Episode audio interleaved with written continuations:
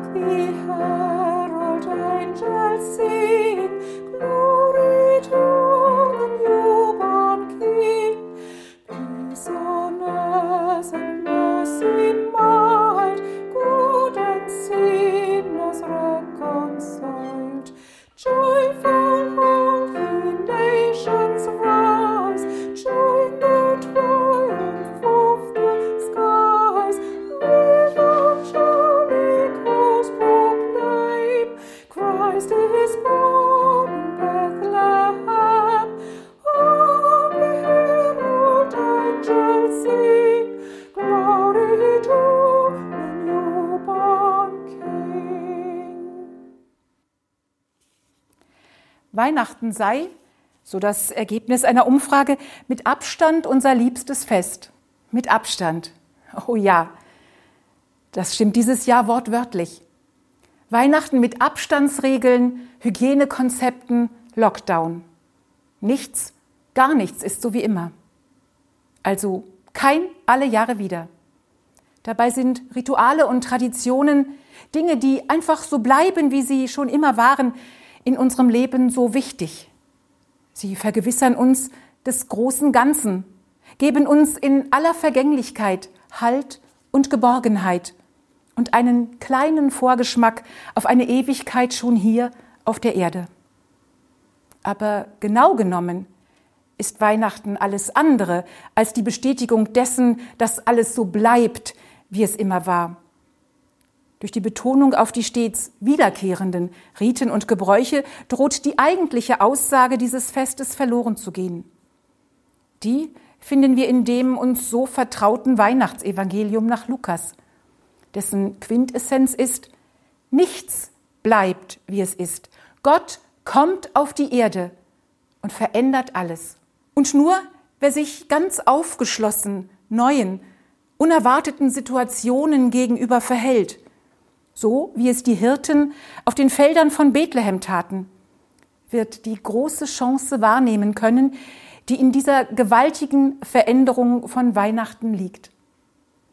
Weihnachten will uns aufwecken aus Stagnation und Rückwärtsgewandtheit, die schon seit Lots Frau mit dem Fluch der Erstarrung belegt sind.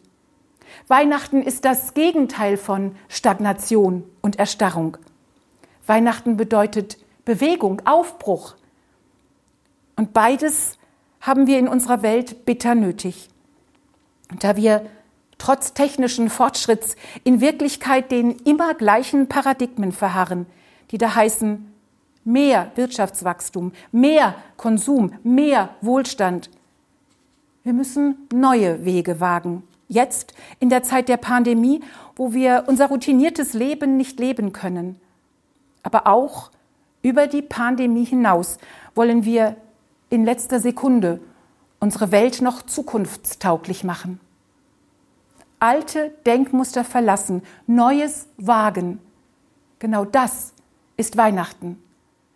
Und genau das macht den Glauben an Gott aus, nämlich ein aufgeschlossenes Herz haben, das zu tun, was getan werden muss.